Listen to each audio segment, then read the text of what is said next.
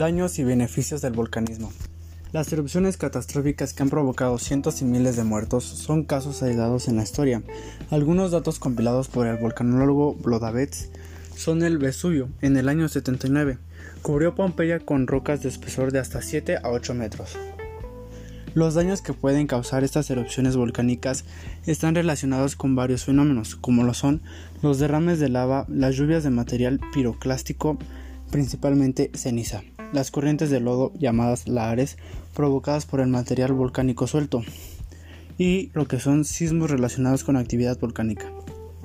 Sin embargo, estos tienen sus beneficios, como lo son las tierras fértiles del Bajío mexicano y las del norte de Michoacán, son resultado de la alteración de material volcánico joven. El volcanismo moderno ha creado las condiciones favorables para el desarrollo de centros de población en altas planicies vigiladas por los volcanes mayores.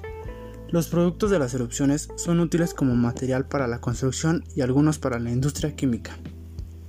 El volcanismo forma parte de un sistema que mantiene un equilibrio en la naturaleza. Mares y calderas. De más de 5 kilómetros de diámetro en las Canarias que lleva el nombre de la caldera, el término se extendió a las formas semejantes.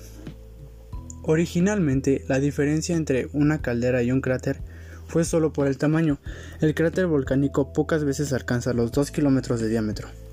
Las erupciones explosivas que arrojan una gran cantidad de material magmático puede provocar un vacío en la chimenea, a lo que sigue un hundimiento de la superficie. Las calderas se reconocen en todas las regiones volcánicas activas de la Tierra, aunque son mucho menos comunes. En México hay buenos ejemplos de calderas, algunas antiguas como la primavera de una edad aproximada de 120.000 años, contigua a Guadalajara. Nunca se ha observado en México la formación de una caldera, a pesar de las erupciones volcánicas han sido frecuentes a través de la historia.